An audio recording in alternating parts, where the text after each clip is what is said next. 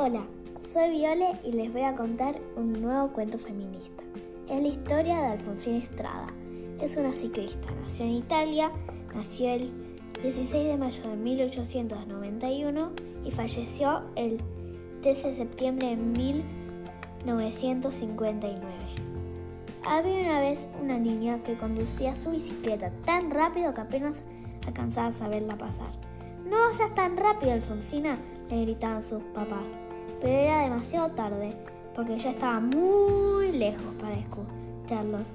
Cuando Alfonsina se casó, su familia tuvo esperanza que por fin renunciaría a la loca idea de convertirse en ciclistas profesional. Sin embargo, el día de su boda, su esposo le regaló una bicicleta de carreras nuevita. Después se mudaron a Milán, donde Alfonsina empezó a entrenar de forma profesional. Era tan rápida y tan fuerte que unos años después participaría en el Giro de Italia, una de las carreras de ciclismo más difíciles del mundo. Ninguna otra mujer lo había intentado antes. No lo logrará, decía la gente, pero no había forma de detenerla.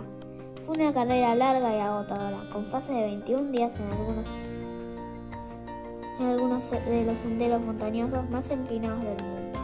De los 90 ciclistas que entraron a la competencia, solo 30 cruzaron la meta. Y Alfonsina fue uno de ellos. La recibieron como una heroína. Por desgracia, al año siguiente le prohibieron competir. El Giro de Italia es una carrera para hombres, declararon los oficiales. Pero eso tampoco detuvo a Alfonsina. Encontró la forma de concursar y esta es un récord de velocidad que se mantuvo hasta 26 años, a pesar de andar en una bicicleta de 20 kilos y una sola velocidad. Alfonsina le alegraría saber que muchas cosas han cambiado desde entonces. Ahora el ciclismo femenino es muy popular, incluso es un deporte olímpico. En el próximo episodio les cuento un cuento. ¡Chao!